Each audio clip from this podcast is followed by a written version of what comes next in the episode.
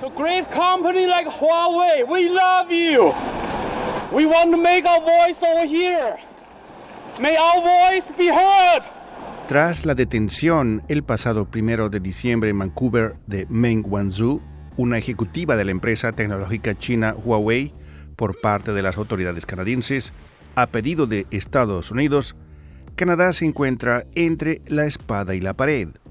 Por un lado, está la prepotencia de Estados Unidos, que impone como ley internacional sus sanciones políticas, y por otro, la cólera paciente del gigante asiático China. En medio, Canadá. La prensa canadiense ha dedicado sus editoriales al caso. Uno de ellos es el del periódico de mayor tiraje en el país, el Toronto Star. La situación es mala, dice el periódico canadiense, pero era predecible que el gobierno chino arremeta contra ciudadanos canadienses para expresar su enojo por el arresto en Vancouver de una alta ejecutiva de la empresa Huawei Technologies.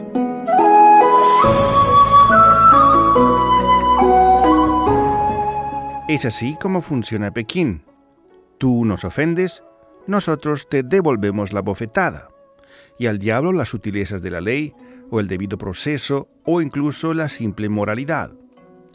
En este caso, tú apresas a uno de los nuestros y nosotros encarcelamos a dos de los tuyos, aunque las acusaciones de poner en peligro la seguridad nacional de China sean claramente ridículas en los casos de los canadienses detenidos en China Michael Cobreg y Michael Spavor.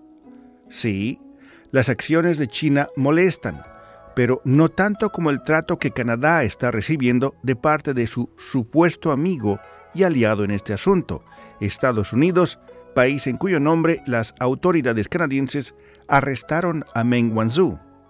Estamos en este lío, dice el Toronto Star, porque, como han explicado el primer ministro Justin Trudeau y la ministra de Asuntos Exteriores Chrystia Freeland, Canadá solo estaba aplicando las normas de derecho, en este caso tratando de honrar el acuerdo de extradición firmado con Estados Unidos, donde Meng será acusada de haber violado las sanciones de Estados Unidos contra Irán. We are a country of the rule of law. We live up to our international obligations and we uh, trust our courts to uh, do the right things.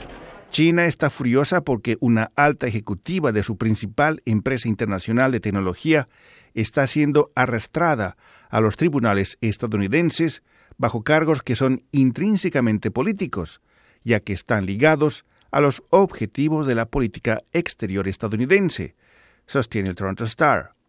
China ve esta situación como parte de la lucha mundial por la supremacía en torno a la próxima generación de tecnología de comunicaciones, y hay muchas pruebas de que China está en lo correcto pese a todas las matufias legales que rodean la solicitud de extradición.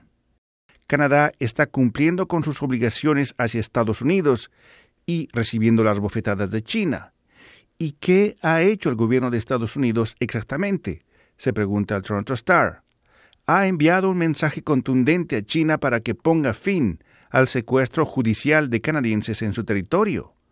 Washington ha dejado en claro que Estados Unidos y Canadá están juntos en esto y que China sufrirá si intenta golpear al socio más pequeño. No, dice el Toronto Star, Estados Unidos no ha hecho nada de esto. Está claro que para Trump, Estados Unidos y China tienen cosas mucho más importantes que hacer, como renegociar su relación económica de manera que le permita afirmar al presidente de Estados Unidos que su país ya no está siendo estafado por China. Esta ha sido una de las obsesiones de Donald Trump durante décadas y es quizá su preocupación central en temas globales. Canadá, para Trump, es un tema secundario. Para China, Estados Unidos es la máxima prioridad.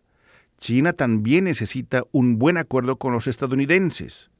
Pese a las fanfarronadas del gobierno del presidente Xi Jinping, la realidad es que la economía china está desacelerando y es más vulnerable de lo que parece. Por lo tanto, Canadá puede seguir siendo golpeada desde el punto de vista de los dos gigantes. De hecho, la situación es mucho peor, dice el Toronto Star. la solicitud de extradición de Meng Wanzhou era dudosa desde un principio, pero Trump empeoró la situación esta semana al vincular casualmente la detención de Wanzhou a la obtención de un mejor acuerdo comercial con China. Funcionarios de gobierno estadounidenses y canadienses inmediatamente trataron de salvar la situación, explicando que solo era una de las típicas burradas de Trump y que prevalecería el imperio de la ley entre Estados Unidos y Canadá. Pero ¿cómo puede alguien, y especialmente los chinos, pasar por alto el hecho de que esa declaración vino directamente del presidente de Estados Unidos? Por supuesto que es un proceso político, y ahora nadie puede fingir que no lo sea, dice el Toronto Star. Canadá se encuentra en una posición imposible, apretujada entre un país que sin ningún pudor practica una descarnada política de poder y otro país dirigido por una administración dispuesta a hacer lo mismo siempre que le parezca el mejor camino para conseguir sus objetivos.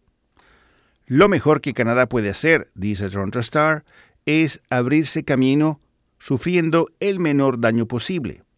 Es una tontería pretender, como han argumentado los comentaristas de derecha en Canadá, que hemos sido atrapados en una ratonera debido a que el gobierno de Trudeau no ha podido anticiparse y evitar la reacción china o la incómoda declaración de Trump. Ni siquiera el propio gabinete de Trump puede controlar al errático presidente, dice el periódico canadiense. Canadá en esta situación está aprendiendo una dura lección. En un mundo solitario, cuando el matón te golpea, la gente que pensabas que era amiga tuya, más bien ha desaparecido, dice finalmente el editorial del periódico canadiense Toronto Star. Rufo Valencia, Radio Canadá Internacional. Photography will never be the same. The Huawei P20 Pro